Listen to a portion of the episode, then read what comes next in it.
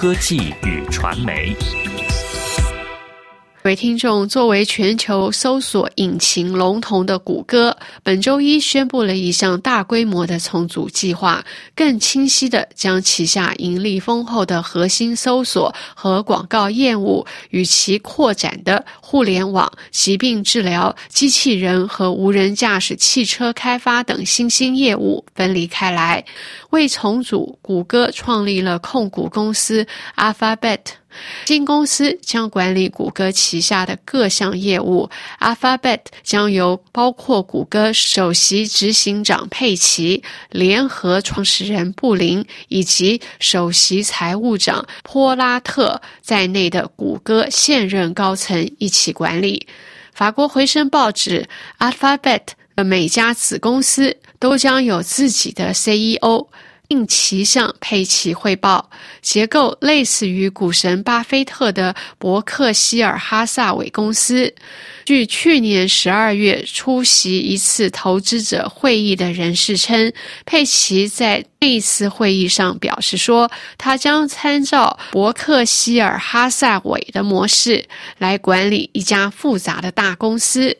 佩奇本人也在一篇博客中写道：“从根本上讲，公司相信上述的举措将使谷歌拥有更大的管理规模，因为控股公司的结构可以令不太相关的业务得以独立运营。不过，谷歌拒绝让任何高管谈论组建控股公司的举措。”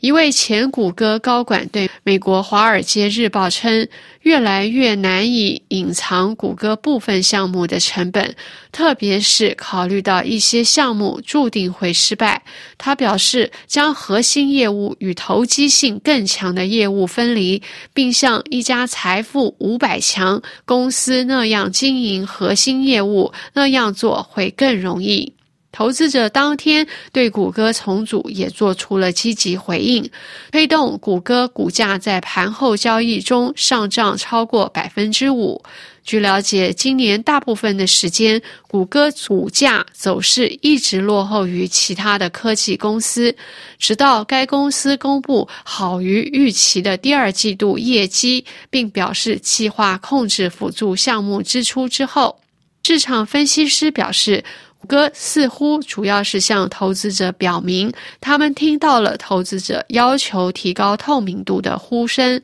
并且做出反响。实际上，在宣布重组之前，谷歌因其巨额成本和资本投资，受到来自华尔街的一致压力。因为谷歌企图在其核心业务之外进行多元化投资，压住新兴领域，如无人驾驶汽车、智能家居电器和医疗保健等等。两天前，英国的《金融时报》解析了谷歌重组的意义。该报 Lex 专栏作者认为。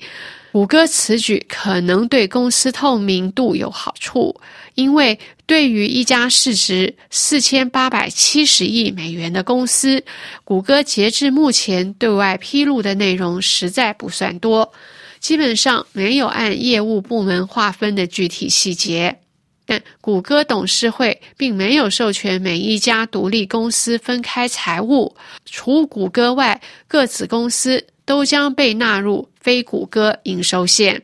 这就很难说是透明度方面的一场革命了。金融时报还说，一段时期以来，谷歌的两位灵魂人物佩奇和布林都已经表现出希望退出对搜索和广告业务的直接管理，因为他们个人兴趣已经转向更大、更具风险，或者是说更稀奇古怪的创意。据佩奇自己对新控股公司的名字解释，他表示这个名字也是 Alpha。Bet 的双关语，意指谷歌愿意在有机会跑赢其他股市投资的创意上冒险，进行巨额投资。这样的投资在市场术语中叫做阿尔法。有关重组，佩奇在博客中写道：“长期以来，我们相信，随着时间的推移。”企业往往会安定于重复同样的工作，只是做出微小的变化。但在科技行业带动下一个巨大增长领域是革命性的想法，你需要一点不安稳才能够基业长青。以上是由夏荣编播的科技与传媒专题节目，感谢 Alex 的技术合作，下次节目再会。